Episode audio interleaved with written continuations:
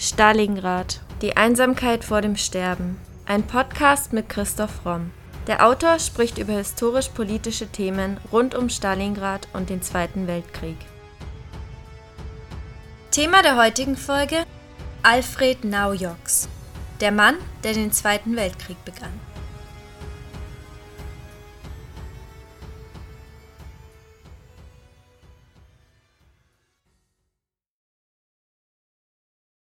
Seine Kameraden beschrieben ihn als zu allem fähig und einen Mann, der selbst seine eigene Mutter verkaufen würde. Seine Biografien tragen die Untertitel Meisterspion des Führers, Hitlers Terrorist, Fälscher, Mörder, Terrorist. Im britischen Verhörsprotokoll über Naujoks heißt es, er sei ein Mörder ohne Hass und Scham, gefühllos, zu allem fähig und er versuche, sich als unschuldigen Narr seiner abscheulichen Vorgesetzten darzustellen. Alfred Naujoks selbst sagte einmal, ich war ein Nachrichtenmann, jenseits von Gut und Böse. Hitlers Prophezeiung, er werde den propagandistischen Anlass zur Auslösung des Krieges geben, hat sich Naujoks sehr zu Herzen genommen, denn er war beteiligt am Angriff auf den Radiosender Gleiwitz, der im Endeffekt den Zweiten Weltkrieg auslöste. Seine spannende Geschichte erzählen wir in der heutigen Podcast-Folge.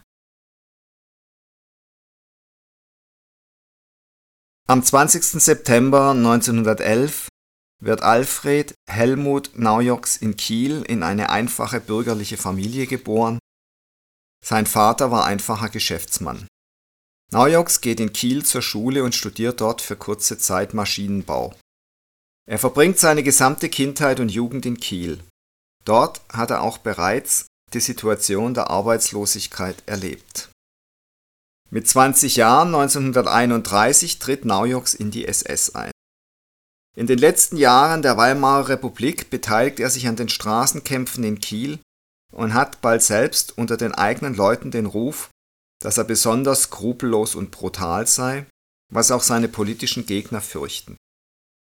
So macht er sich schnell einen Namen innerhalb der NSDAP. Nach der Machtergreifung durch Adolf Hitler 1933 macht er rasch Karriere im Geheimdienst von Heinrich Himmler, dem Sicherheitsdienst SD der SS. Zunächst wurde Naujoks als Fahrer eingesetzt, doch schon bald entdeckten seine Vorgesetzten Naujoks Talente für geheime Kommandos. Aus dem ehemaligen Studenten wurde ein Terrorist im Staatsauftrag. Er qualifizierte sich, ebenso wie viele seiner jungen Mitstreiter, nicht besonders für diese Aufgabe, außer dass er politisch radikal sowie sehr ehrgeizig war und einen eisernen Willen besaß, den Gegner zu vernichten. 1934 tritt Naujoks in den Reichssicherheitsdienst ein, Abteilung Auslandsnachrichtendienst, wo er bald einer der engsten Vertrauten Reinhard Heydrichs wurde. Heydrich war für seine Eigensinnigkeit und Ungeduld bekannt und viele, die mit ihm zu tun hatten, sagten, dass er kein sehr angenehmer Mensch gewesen sei. Naujoks wird sich darüber später auch beschweren. Zwischen 1934 und 1939 war Naujoks mit ganz unterschiedlichen Aufgaben betraut. Fahrer, Büroangestellter, Mitarbeiter von Spionage und Sabotageabwehr sowie Auslandsnachrichtendienst und Leiter der technischen Abteilung. Ein Blick auf seine sogenannten Kieler Kameraden zeigt jedoch, dass solche sprunghaften Wechsel die Regel und nicht die Ausnahme waren. Aus jungen Männern wurden innerhalb weniger Jahre Fachleute für Katholiken, Freimaurer, Juden, die italienische Presse, das Fälschen von Pässen, Banknoten und schließlich Massenmord gemacht. Am 9. Januar 1935 bekommt Naujoks einen besonderen Befehl, ein Spezialkommando. Er soll sich dafür bei seinem Vorgesetzten melden. Der SS-Untersturmführer eilt in das Büro Reinhard Heydrichs, Chef des Sicherheitsdienstes der SS. Als er den Raum betritt, reicht ihm Heydrich nur wortlos ein Foto. Es zeigt einen jungen Mann mit offenem, freundlichem Gesicht. Das ist Rudolf Formis, sagt der SD-Chef.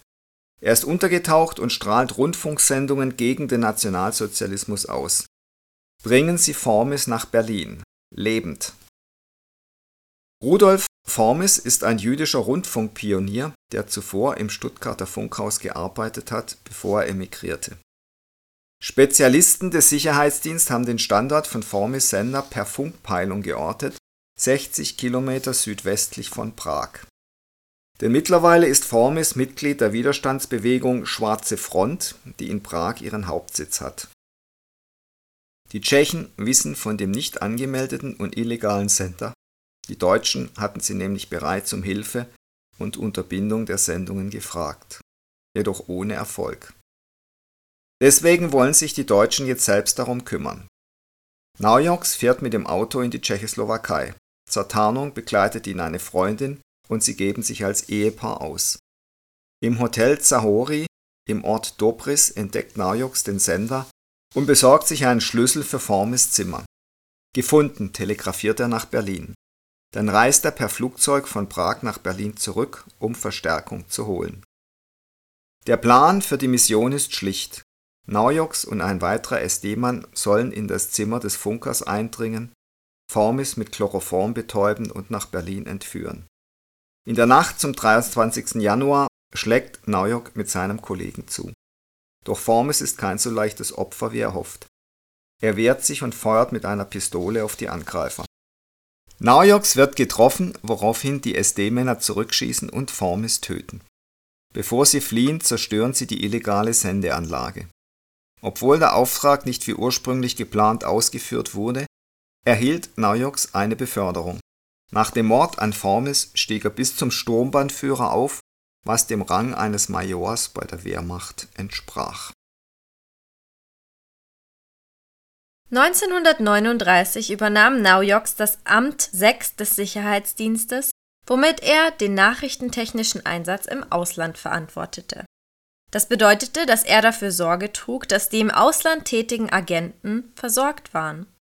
Seine Männer stellten für Hitlers Spione unter anderem gefälschte Pässe sowie Banknoten bereit. Doch im August desselben Jahres sollte Naujoks einen weiteren Sonderauftrag erhalten. Zu dem Überfall auf den Sender Gleiwitz, der um 20 Uhr am 31. August 1939 stattfand, gibt es eine vereidigte Zeugenaussage von Naujoks selbst, die auch in den Nürnberger Prozessen verwendet wurde. Dort heißt es, Ungefähr am 10. August 1939 befahl mir Heydrich, der Chef der SIPO, Sicherheitspolizei und des SD, persönlich einen Anschlag auf die Radiostation bei Gleiwitz in der Nähe der polnischen Grenze vorzutäuschen und es so erscheinen zu lassen, als wären die Polen die Angreifer gewesen. Heydrich sagte, ein tatsächlicher Beweis für polnische Übergriffe ist für die Auslandspresse und die deutsche Propaganda nötig. Mir wurde befohlen, mit fünf oder sechs anderen SD-Männern nach Gleiwitz zu fahren, bis ich das Schlüsselwort von Heydrich erhielt, dass der Anschlag zu unternehmen sei. Mein Befehl lautete, mich der Radiostation zu bemächtigen und sie so lange zu halten, als nötig ist, um einem polnisch sprechenden Deutschen die Möglichkeit zu geben, eine polnische Ansprache über das Radio zu halten. Dieser polnisch sprechende Deutsche wurde mir zur Verfügung gestellt. Heidrich sagte, dass es in der Rede heißen solle, dass die Zeit für eine Auseinandersetzung zwischen Polen und Deutschland gekommen sei und dass die Polen sich zusammentun und jeden Deutschen, der ihnen Widerstand leistet, niederschlagen sollten. Heidrich sagte mir damals auch, dass er Deutschlands Angriff auf Polen in wenigen Tagen erwartete. Ich fuhr also nach Gleiwitz und wartete dort 14 Tage lang. Dann bat ich Heidrich um Erlaubnis, nach Berlin zurückkehren zu dürfen, wurde aber angewiesen, in Gleiwitz zu bleiben. Zwischen dem 25. und 31. August suchte ich Heinrich Müller, den Chef der Gestapo, auf, der sich damals in der Nähe in Oppeln befand. In meiner Gegenwart erörterte Müller mit einem Mann namens Mehlhorn Pläne für einen Grenzfall, in dem vorgetäuscht werden sollte, dass polnische Soldaten deutsche Truppen angreifen. Deutsche in der Anzahl von ungefähr einer Kompanie sollten dazu verwendet werden. Müller sagte, er hätte ungefähr zwölf oder dreizehn verurteilte Verbrecher, denen polnische Uniformen angezogen werden sollten und deren Leichen auf dem Schauplatz der Vorfälle liegen gelassen werden sollten, um zu zeigen, dass sie im Laufe der Anschläge getötet worden seien. Für diesen Zweck war für sie eine tödliche Einspritzung vorgesehen, die von einem Doktor gemacht werden sollte, der von Heydrich angestellt war. Dann sollten ihnen auch Schusswunden zugefügt werden.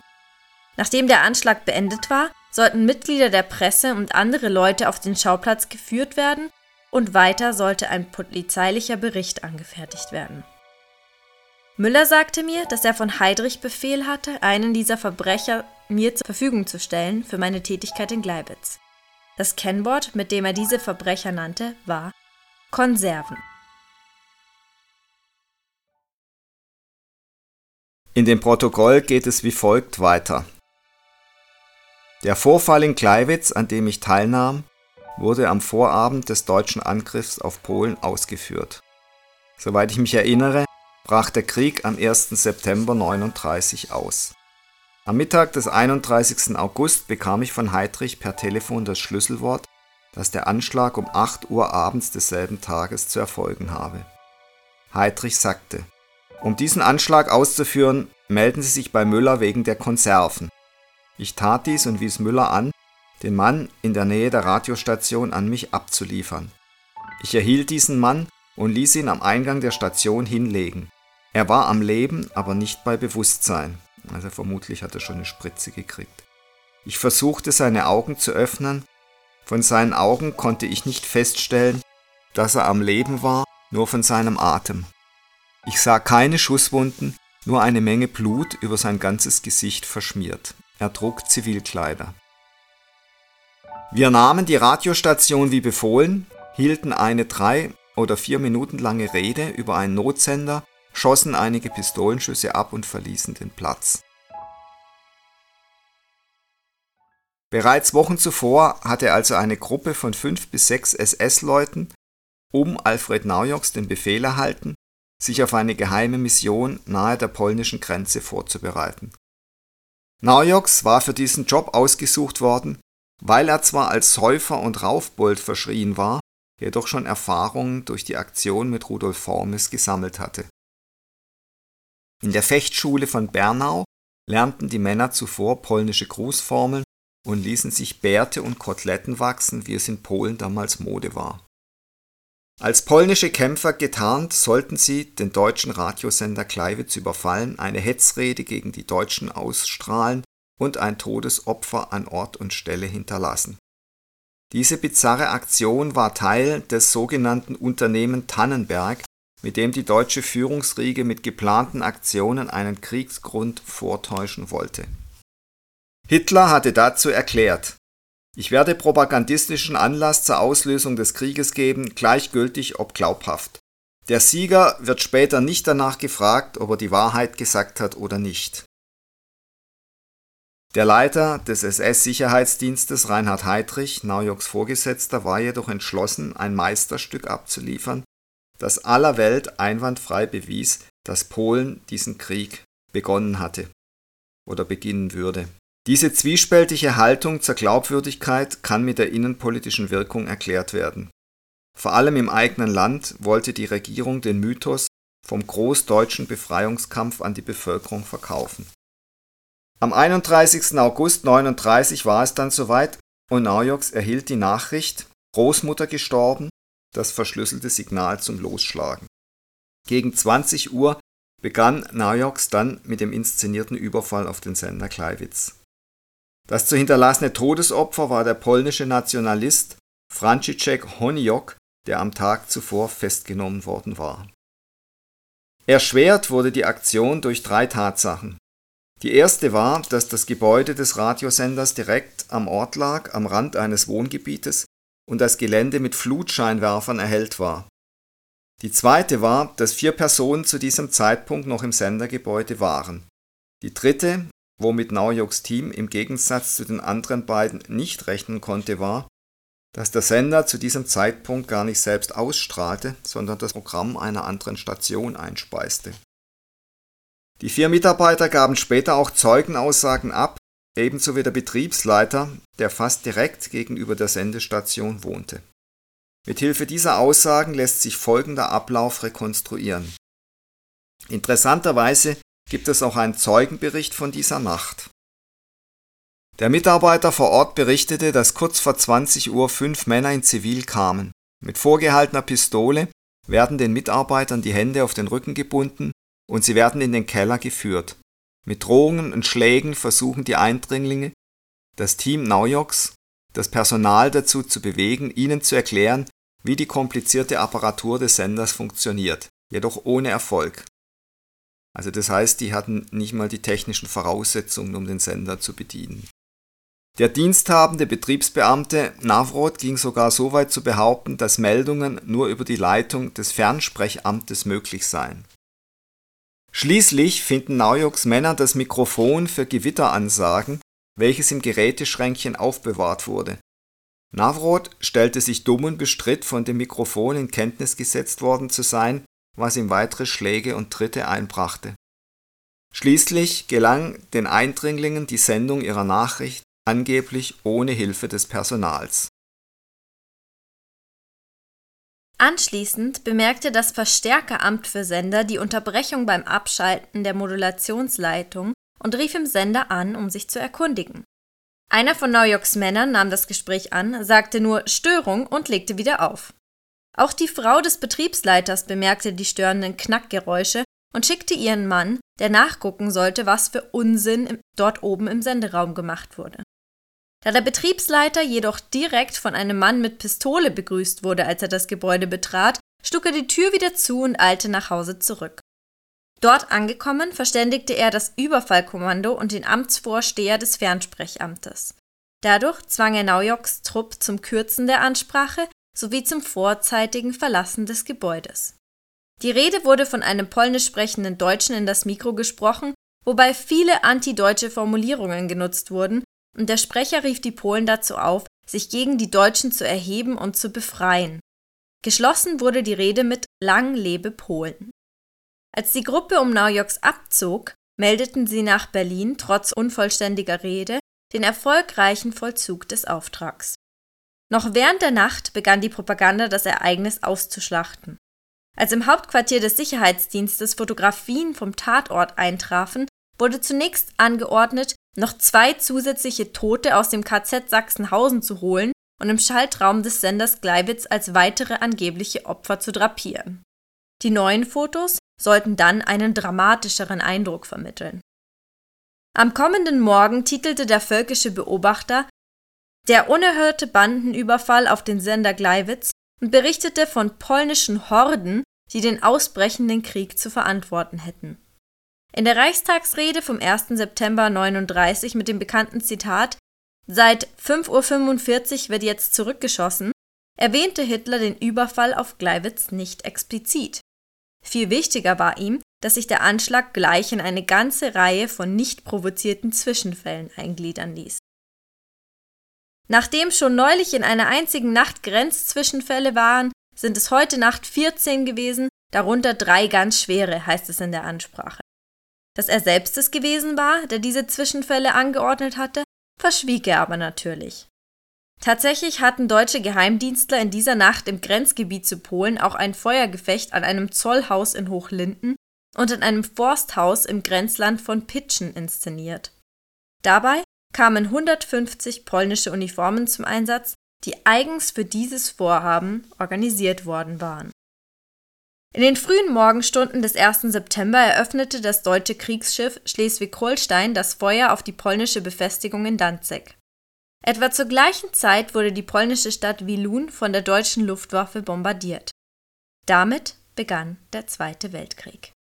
Vor allem dieser Überfall auf die Radiostation bescherte Naujoks nach dem Krieg einen gewissen Ruhm. Er war der Geheimagent, der angeblich den Zweiten Weltkrieg begonnen hatte.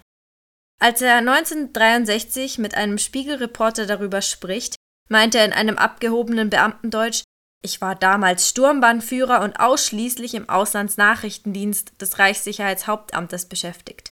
Gleiwitz fiel völlig aus meinem Arbeitsbereich. Insofern war es eine reine Sonderaufgabe. Am 8.11.39 entführten Naujoks und Walter Schellenberg an der deutsch-holländischen Grenze bei Venlo einen holländischen und zwei britische Geheimagenten, die man zu Unrecht der Verbindung zum Bürgerpreu-Attentäter Georg Elser verdächtigte. Er verschleppte mit seinem Trupp die feindlichen Agenten nach Deutschland. Bei dieser Aktion erschossen SS-Männer den niederländischen Geheimdienstmitarbeiter. Knappe sieben Monate später, im Juni, diente die angebliche holländisch-britische Konspiration als Vorwand, den Überfall auf die Niederlande, die ihre Neutralitätspflicht verletzt habe, zu rechtfertigen. 1940 initiiert Naujoks mit die sogenannte Operation Bernhard, die auch sein nächster Sonderauftrag wurde. Die Idee, England mit Falschgeld zu überfluten, die Wirtschaft damit zu schädigen, sodass das Pfund an Wert verlor. Das hätte unter anderem einen Rückgang der britischen Kriegsproduktion zur Folge gehabt und wäre mitentscheidend für den Krieg gewesen. Die Operation wurde schon kurz nach Kriegsbeginn in die Wege geleitet. Es wurde eine Geldfälscherwerkstatt in den Räumlichkeiten des Reichssicherheitshauptamtes eingerichtet, Hitler, der die Operation persönlich abzeichnete, empfahl, sich als erstes auf Pfundnoten der Bank of England zu konzentrieren. Der Name der Operation Bernhard lässt sich auf deren Leiter SS-Sturmbahnführer Bernhard Krüger und Kollege Naujoks zurückführen. Der ausgebildete Textilingenieur Krüger wurde vor allem wegen seiner Kenntnis bezüglich Papier, Farben und Druckwerkzeugen ausgewählt doch es dauert bis 1941, ehe die ersten Noten gedruckt werden können. Ein besonderes Problem besteht darin, die exakte Rezeptur des Papiers zu rekonstruieren sowie originalgetreue Wasserzeichen und Druckerplatten zu produzieren. Auch musste der Algorithmus der Seriennummern mit jenem des zur selben Zeit herausgegebenen Echtgeldes übereinstimmen. Eine weitere Schwierigkeit stellt das Finden von geeignetem Fachpersonal dar. Die Aktion war streng geheim, es durften nicht einmal Gerüchte über das Falschgeld nach Großbritannien gelangen. Der kleinste Hinweis auf die deutschen Pläne hätte die Aktion noch vor ihrem Start zum Scheitern verurteilt. Aus diesem Grund greifen die Deutschen auf Zwangsarbeiter zurück. Gezielt sucht man unter jüdischen Häftlingen nach Facharbeitern der Druckertechnik, Grafikern, Graveuren sowie Papierfachleuten. Sie werden mitsamt Ausrüstung in das Konzentrationslager Sachsenhausen gebracht. Dort dienen die Baracken 18 und 19 ab 1942 als Geldfälscherwerkstatt. Damit die anderen Häftlinge in Sachsenhausen nichts von der Aktion mitbekommen, werden die beiden Baracken durch hohe Zäune vom restlichen Lager abgetrennt die 144 dort tätigen Häftlinge fälschen Banknoten in den Werten 5, 10, 20 und 50 Pfund Sterling. Die Blüten waren teils von so außergewöhnlich guter Qualität, dass selbst Mitarbeiter der Bank of England die Fälschungen nicht erkannten. Diese Qualität der Fälschungen nennen die Deutschen A-Klasse. Die jüdischen Fälscher erhalten als Gegenleistung eine bessere Behandlung als ihre Mithäftlinge im restlichen Lager Beispielsweise können sie sich im abgegrenzten Bereich frei bewegen, bekommen mehr Essen, können normale Kleidung tragen oder sich die Haare wachsen lassen. Allerdings bringt die hohe Geheimhaltung auch Nachteile mit sich. Erkrankte Fälscher werden nicht wie andere Häftlinge in die Krankenbaracken verlegt, sondern erschossen, damit keine Informationen aus dem gesicherten Bereich nach draußen gelangen können Insgesamt wird Geld in Höhe von etwa 132 Millionen Pfund gedruckt. Die Qualität schwankt dabei stark, von Scheinen der A-Klasse, die selbst von der Bank of England akzeptiert werden, bis zu Scheinen der C-Klasse, die für den Abwurf über England bestimmt waren. Da bei den Scheinen der C-Klasse an ein Einschleusen in den Wirtschaftskreislauf auf offiziellem Weg nicht zu denken war, hofft man, dass das von den Menschen aufgesammelte Geld in kleinen Mengen ausgegeben wird. Allerdings bedeutet dieser Weg der Verteilung auch einen gewissen Verlust an Scheinen, da sie großflächig fallen gelassen werden. Scheine der A-Klasse wurde unter anderem Agenten zur Verfügung gestellt, die für Deutschland etwas in England besorgen sollten Der ursprüngliche Plan, England mit massenhaften Mengen an Falschgeld zu überschwemmen, scheitert aber schließlich. Nur verhältnismäßig wenige Scheine kommen in Großbritannien in Umlauf. Das lag unter anderem auch daran, dass die Zwangsarbeiter die Produktion und Auslieferung der Scheine heimlich verzögerten. Wegen des raschen Vormarsches der Roten Armee Anfang 1945 wurde die Fälscherwerkstatt von Sachsenhausen ins KZ Mauthausen bei Linz verlegt. Um die Operation bei Kriegsende zu vertuschen, wurde das Equipment sowie viele tausend Noten Falschgeld im österreichischen Toplitzsee versenkt. Im Zuge der Vernichtung der Gerätschaften sollen auch die Häftlinge ermordet werden. Zum Glück für die Gefangenen kam es aber nicht so weit und sie wurden gemeinsam mit dem restlichen Lager am 6. Mai 45 von den amerikanischen Truppen befreit. Auch durch die befreiten Gefangenen werden die Alliierten auf die Operation direkt aufmerksam gemacht. Sicherheitshalber rief die Bank of England daher alle im Umlauf befindlichen Pfundnoten ab 5 Pfund zurück, vernichtete sie und gab neue Noten heraus. 2003 räumte die Bank ein, dass die Aktion tatsächlich großen Schaden hätte anrichten und sogar zur Gefahr für das internationale Finanzsystem der Zeit werden können. Die in den Baracken 18 und 19 nachgemachten Briefmarken dienten einem anderen Zweck, der Propaganda. Als erstes Motiv nahmen sich die Fälscher Halbpence-Marken vor, die anlässlich des 25-jährigen Kronjubiläums König George V. im Jahr 1935 herausgekommen waren. In der deutschen Nachahmung wurde der Kopf des Monarchen durch das Gesicht Josef Stalins ersetzt. Die Gestaltung oblag Leo Haas, Künstler und KZ-Insasse. Anschließend kamen die Marken mit dem Porträt George VI. in mehreren Werten an die Reihe, allerdings mit Davidstern und Hammer und Sichel. Sie sollten die britische Gesellschaft verhöhnen. Ein kompletter, gut erhaltener Satz der Fälschungen ist selten. Adolf Burger, einer der beteiligten KZ-Häftlinge an dieser Aktion, verarbeitete seine Erlebnisse später in einer Biografie. Sein Buch wurde unter dem Namen Die Fälscher von Stefan Rusowitzki verfilmt und gewann 2007 den Oscar für den besten ausländischen Film. 1941 im Alter von 30 Jahren, nach einem Zerwürfnis mit Heydrich, wird Naujoks ab Februar zur Waffen-SS unter Sepp Dietrich strafversetzt. Angeblich hat er seinen Arbeitgeber betrogen und Gelder hinterzogen. Später behauptet Naujoks, dass es sich um persönliche Differenzen gehandelt habe und es durch den unangenehmen Charakter seines Vorgesetzten Heydrich zu Reibereien kam. Als Mitglied der Waffen-SS wird Naujoks an die Ostfront versetzt. Nach einer Verwundung kehrt er Mitte 42 in seine frühere Stellung zurück.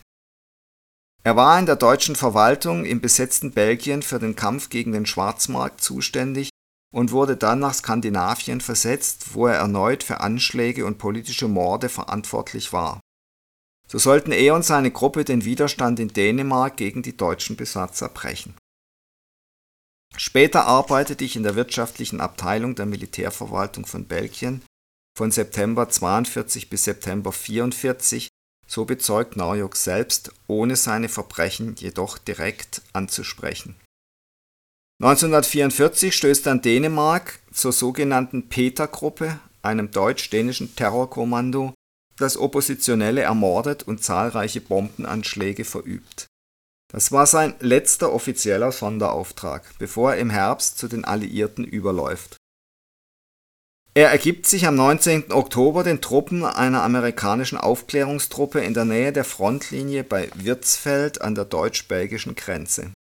Als Name gibt er Alfred Bonsen an. Er leistet keinerlei Widerstand, verlangt aber einem Vorgesetzten vorgeführt zu werden. Bei sich trägt er zu diesem Zeitpunkt nur einen Satz Wechselkleidung, einen Brief an einen Beamten des Auswärtigen Amtes in London und eine große Summe an Geld, in drei verschiedenen Währungen. Erst im lokalen amerikanischen Hauptquartier gibt er zu, unter falschem Namen zu reisen und stellt sich als Alfred Naujoks vor. Er behauptet, er sei vom österreichischen Widerstand geschickt worden. In den folgenden Verhören gibt er seine Geschichte preis. Er sei in Kiel geboren und aufgewachsen, früh in die SS eingetreten und Teil des SD unter Reinhard Heydrich gewesen. Dabei spricht er auch bereits über seine streng geheimen Aufträge wie etwa den Überfall auf Kleiwitz. Ebenso gibt er den Mord an Rudolf Formes, der Radiosendungen gegen die Nazis ausstrahlte, zu. Hinzu kommt das Entführen zweier britischer Geheimagenten und das Aushecken des Plans, die britische Wirtschaft durch Falschgeld zu destabilisieren. Er führt die brutale Unterdrückung des dänischen Widerstandes mit an und hat bei der Etablierung des Salon Kitty, einem Etablissement mit Edelprostituierten, die eigentlich Spioninnen waren und teilweise ihre Kundschaft mit Informationen erpresste, mitgewirkt. Naujoks wird schnellstmöglich nach London gebracht. Den London Cage für die deutschen Kriegsgefangenen überspringt er dabei und wird direkt ins Camp 020 gebracht, wo feindliche Agenten nicht nur entnazifiziert werden sollten, sondern sich auch gegen ihr Land wenden sollten. Aus ihnen sollten so viele Informationen wie möglich gewonnen werden. Naujoks wird dort immer wieder verhört und immer wieder erzählt er seine gleiche Geschichte. Dabei stellt er sich selbst als Opfer seiner kaltherzigen und kranken Vorgesetzten dar. Er redet von erbitterten und heftigen Auseinandersetzungen mit Heydrich während seiner gesamten Zeit im SD. Er habe angeblich versucht, Aufträge abzulehnen, mit den Folgen, dass er als Feigling gebrandmarkt dazu gezwungen wurde. Und selbst wenn er einen Auftrag erfolgreich abschloss, wurde immer eine Kleinigkeit gefunden, für die er zurechtgewiesen wurde. Naujoks beschreibt Heydrich als rachsüchtig und sadistisch, er habe nur auf eine Gelegenheit gewartet, Naujoks den Hals umzudrehen. Dass Heydrich ihn so unbedingt loswerden wollte, erklärte er damit, dass er zu viel wisse wie etwa über Heydrichs nächtliche Besuche im Salon Kitty. Naujoks erklärt den Alliierten, er habe den SD verlassen und zur Luftwaffe wechseln wollen und das bereits 39, doch Heydrich habe auch das verhindert. Durch dieses anstrengende Verhältnis zu seinem Vorgesetzten habe Naujoks im Sommer 1940 einen nervlichen Zusammenbruch gehabt und dadurch bedingt eine Auszeit genehmigt bekommen. Als er zurückkam, warf ihm Heydrich Korruption vor, womit er seine Strafversetzung zur Waffen-SS erklärte. Durch seinen Einsatz an der Front war er sich endgültig sicher. Heydrich versuchte ihn umzubringen. In den sechs Monaten bei der Waffen-SS wurde er viermal verwundet und kam als halber Invalide zurück. Naujoks gibt an, als Heydrich im Sommer 1942 ermordet wurde, hat er endlich wieder aufatmen können. Er kam zurück in den SD und damit auch nach Berlin. In Brüssel nahm er einen Bürojob in administrativer Funktion an, wurde jedoch weiterhin wegen Sonderaufträgen angefragt.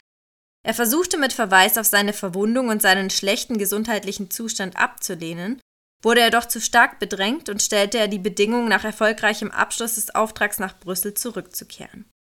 Seine Begeisterung für das Naziregime sei erloschen, er erledige seine Arbeit nur noch stumpfsinnig. Im Frühling 1944 habe Naujoks außerdem Kontakt zum Free Austria Movement gehabt, einer in Großbritannien angesiedelten Organisation von im Exil lebenden Österreichern. Den Kontakt habe ein ähnlich denkender früherer Kumpel aus Kiel hergestellt, der in der Verwaltung der österreichischen SS tätig war. Nach einigen Treffen erklärte sich Naujoks nach eigener Aussage dazu bereit, als Emissär, also einem Ausgesandten mit einem geheimen Auftrag ähnlich einem Agenten, ausgesandt zu werden. Dass Naujoks seine Erzählung ausgeschmückt und nur lose an die Realität anlehnte, ist sehr wahrscheinlich. Es gibt keine Hinweise darauf, dass er etwas anderes als feindlichen Kontakt zu irgendwelchen Widerstandsgruppen hatte, und auch von seinem nervlichen Zusammenbruch und seiner krankheitlich bedingten Auszeit ist nirgends etwas vermerkt. Inwieweit seine Gründe, sich den Alliierten zu stellen, authentisch sind, oder ob es sich hierbei nur um einen weiteren Sonderauftrag handelte, bleibt fraglich. Die Briten haben ebenfalls ihre Bedenken bezüglich der Glaubwürdigkeit von Naujoks Selbstdarstellung, bezeichnen ihn jedoch trotzdem als Goldmine von Informationen und sind entschlossen, alles aus ihm herauszupressen, was sie nur kriegen können. Sie notieren in ihren Protokollen, dass Naujoks nicht einmal versucht, einen Deal zu machen und dass er bereit war, die Konsequenzen seines Handelns zu tragen. Doch für ein Opfer hielten sie ihn nicht. Stattdessen beschrieben sie ihn als Killer without hate and without shame. Ein Mörder ohne Hass oder Scham.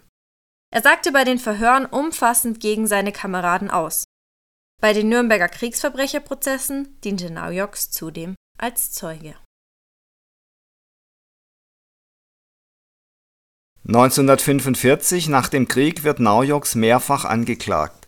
Zu einem Urteil kommt es jedoch nur im Fall seiner Tätigkeit in Dänemark und bereits 1950 ist er wieder frei So wird er am 31. August 1945 nach Deutschland in die amerikanische Zone gebracht, wo er einen Prozess als Kriegsverbrecher bekommt. Die Ereignisse um den Sender Gleiwitz, die Naujok so berühmt machten, geraten fast wieder in Vergessenheit. Erst bei den Nürnberger Prozessen hört der junge Journalist Günther Peiss im Jahr 45 von den Vorfällen. Den gegen Kriegsende zu den Amerikanern übergelaufenen Naujoks hält er allerdings für gekauft, die Geschichte vom Überfall für eine Propagandalüge der Alliierten. Dennoch lässt ihn die Geschichte nicht los in den 50er Jahren macht er Naujoks schließlich in Hamburg ausfindig und verarbeitet die Erinnerungen von Heydrichs Mann fürs Grobe zu dem Buch The Man Who Started the War, das seit 1960 allerdings nur im Ausland erschien. Naujux konnte sich 1946 durch Flucht aus dem Camp Langwasser einer Verurteilung in Nürnberg entziehen. Während seine Berichte und Zeugenaussagen also bei den Prozessen verlesen wurden, war er selbst auf der Flucht. Als er 1947 schließlich wieder gefasst wird, macht ihm nur die dänische Justiz den Prozess. Der ehemalige SS-Sturmbannführer erhielt eine mehrjährige Haftstrafe, die ihm jedoch schon drei Jahre später wieder erlassen wird. Nur fünf Jahre nach Kriegsende kam der Betrüger, Geldfälscher, Terrorist, mehrfacher Mörder und wohl auch bis zum Schluss überzeugte Nationalsozialist aus dem Gefängnis frei. Nach seiner vorzeitigen Entlassung 1950 verließ er Dänemark und zog nach Hamburg. Dort baute er sich völlig unbehelligt eine neue Existenz als Geschäftsmann auf, ähnlich wie sein Vater vor dem Krieg ebenfalls Geschäftsmann war. Er wohnt im Stadtteil St. Pauli und entwickelt sich schnell zu einem erfolgreichen und angesehenen Geschäftsmann. Wie er bauten sich viele der Nazi-Verbrecher eine neue Existenz auf. Trotz seiner aktenkundigen Verbrechen muss sich Naujoks nicht verstecken. Er spricht mit Journalisten offen über seine Zeit bei der SS und ist sogar bereit, an einer Schule einen Vortrag zu halten. Die Schulbehörde verhindert seinen Auftritt jedoch vorher. Seine Taten stellt er dabei stets in einem milden Licht dar. Zitat Ich war ein Nachrichtenmann jenseits von Gut und Böse. Kaum eine treffende Umschreibung für jemanden, der mindestens an drei Morden direkt beteiligt war, der feindliche Agenten entführte Aufstände gewalttätig niederprügelte und Anschläge plante und ausführte. 1960 erschien in London das Buch The Man Who Started the War. Der Verfasser, ein österreichischer Journalist namens Günther Peiss, hatte Naujoks in Hamburg getroffen und befragt, nachdem er in den Nürnberger Prozessen von ihm und seiner angeblichen Geschichte gehört hatte. Freimütig räumte Naujoks darin seine Verbrechen im Dienste der SS ein, die von keinem deutschen Gericht geahndet wurden. Heiß Biografie kam allerdings nie auf Deutsch heraus. Auch nach weiteren Interviews lebte Naujoks weiter völlig unbehelligt von den Behörden in der Hansestadt.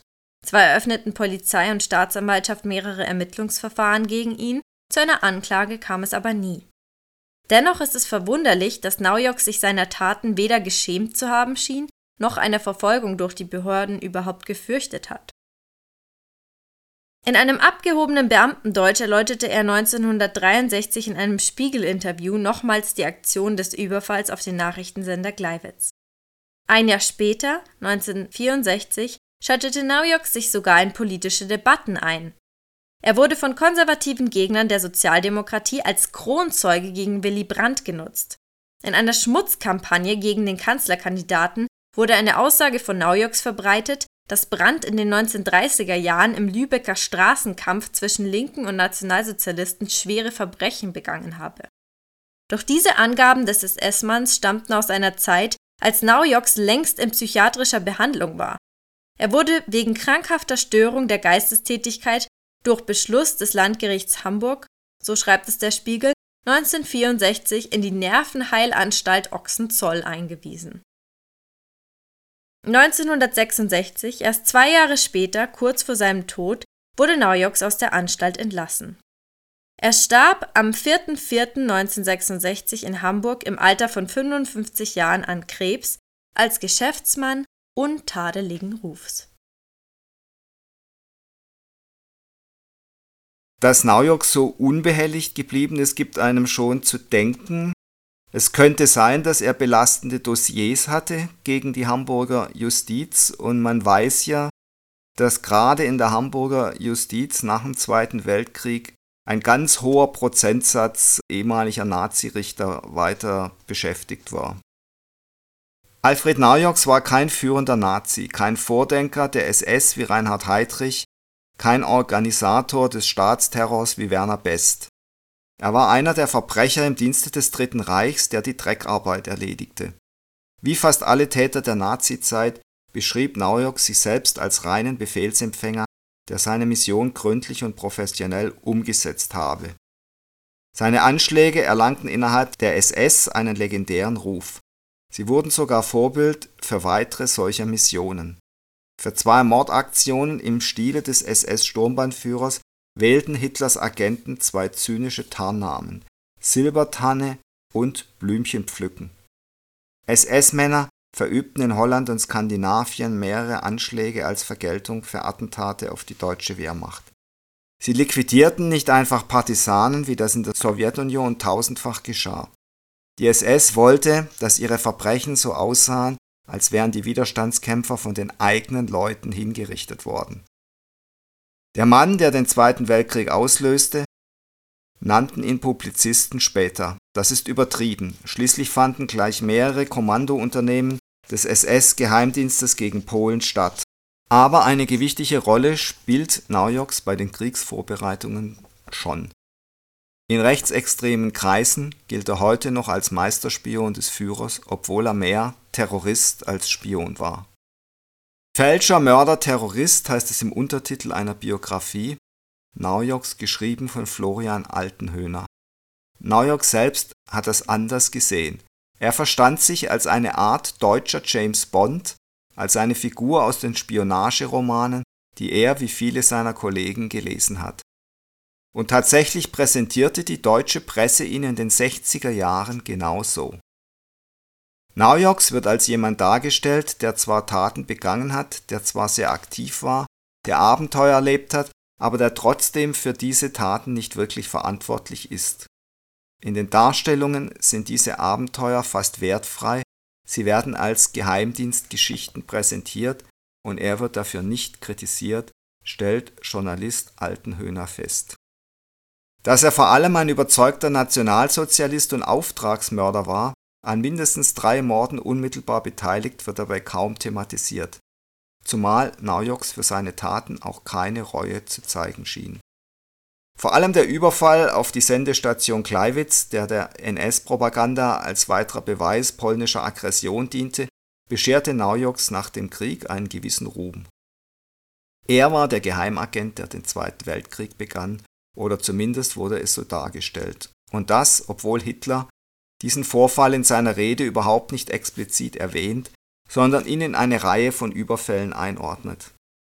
Damit scheint es fast zufällig, dass Naujok so viel Aufmerksamkeit zuteil wurde, andererseits hat er so viele geradezu spektakuläre Sonderaufträge übernommen oder war zumindest an ihnen beteiligt, dass sich fragen lässt, ob er sonst nicht trotzdem diese Bekanntheit erreicht hätte, wenn auch nicht als der Mann, der den Zweiten Weltkrieg begann.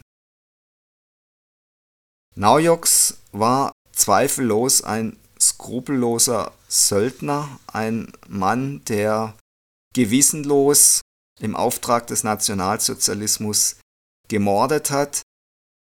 Inwiefern er auch ein überzeugter fanatischer Nationalsozialist war, lässt sich nicht mehr eindeutig feststellen, aber er war auf jeden Fall bereitwillig für dieses Regime tätig und hat in seinem Namen also die schlimmsten Verbrechen begangen.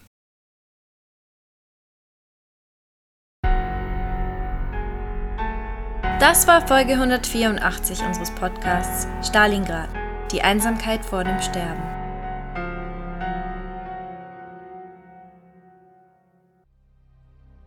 Sie musste grinsen und schob sich einen weiteren Bissen Echsenfleisch zwischen die Zähne. Jetzt erinnerte er sich, wann er das letzte Mal befreit gelacht hatte. Als er mit den drei Duke-Jungs, Eve, Lilo und Pinker im Bunker Supermarkt gespielt hatte. Die Rollen unter den Kindern waren klar verteilt gewesen. Wolf, Ratz und Hip waren als Sklaven an der Kasse gesessen, während die Mädels und er getreu dem Spruch von Lilos Mutter, der Kunde ist König, an den vermeintlich vollen Einkaufsregalen vorbeigeschlendert waren und er nach kurzer Zeit den absoluten King in Form des Ladendiebs gegeben hatte, der sogar der siebenjährigen Detektivin Eve entkommen konnte. Zumindest bis er sich im Krematorium des Bunkers von ihr stellen ließ. Zwischen einigen Holzsärgen, Holz gab es wieder reichlich, seitdem es weniger Menschen gab, fanden ihre Hände das erste Mal zueinander. Coole Verhaftung, flüsterte er. Sie saßen stumm hinter dem Sarg, bis Eve glaubte, den Atem der Toten zu hören. Tote atmen nicht, sagte sie. Ich weiß, erwiderte Eve und drückte ihren knochigen Oberkörper an ihn. Vielleicht ist es ihre Seele. Was soll das sein, Seele? Naja, das ist wie Atem, nur mit Gedanken. Er tastete in seiner Erinnerung die kindliche Anziehung, die ihm noch alle Freiheit gelassen hatte. Erst später hatte Eve begonnen, ihn durch die Augen in ihre Seele zu ziehen, von der sie nicht einmal sagen konnte, ob es sie gab. Er konnte sie nur spüren. Aber Gefühle konnten sich täuschen, das wusste er. Und trotzdem, warum nicht ein wenig lügen, wenn die Lüge schöner war als die unbarmherzige Wirklichkeit? Na, neugierig geworden? Das war ein kurzer Auszug aus Thor und der Gott des Feuers, der ersten Science-Fiction-Dystopie des Primero Verlags. Falls ihr es jetzt kaum noch erwarten könnt, in die Welt von C. Eve, Ratz und Co. einzutauchen und über die dunkle Realität eines postapokalyptischen Deutschlands zu philosophieren, geht doch gleich mal auf unsere Website und informiert euch über diesen spannenden ersten Band der Tor-Trilogie. Und falls Dystopien nicht so euer Ding sind, könnt ihr natürlich auch die Neuauflage von Stalingrad mit Originalbriefen von der Front und an die Front lesen. Weitere Infos zu unseren Büchern findet ihr auch auf unserer Website oder bei Instagram unter primero-verlag. Wir freuen uns außerdem auch immer über Feedback und Themenvorschläge zu unserem Podcast und wünschen all unseren Stalingrad-HörerInnen weiterhin viel Spaß mit dem Podcast.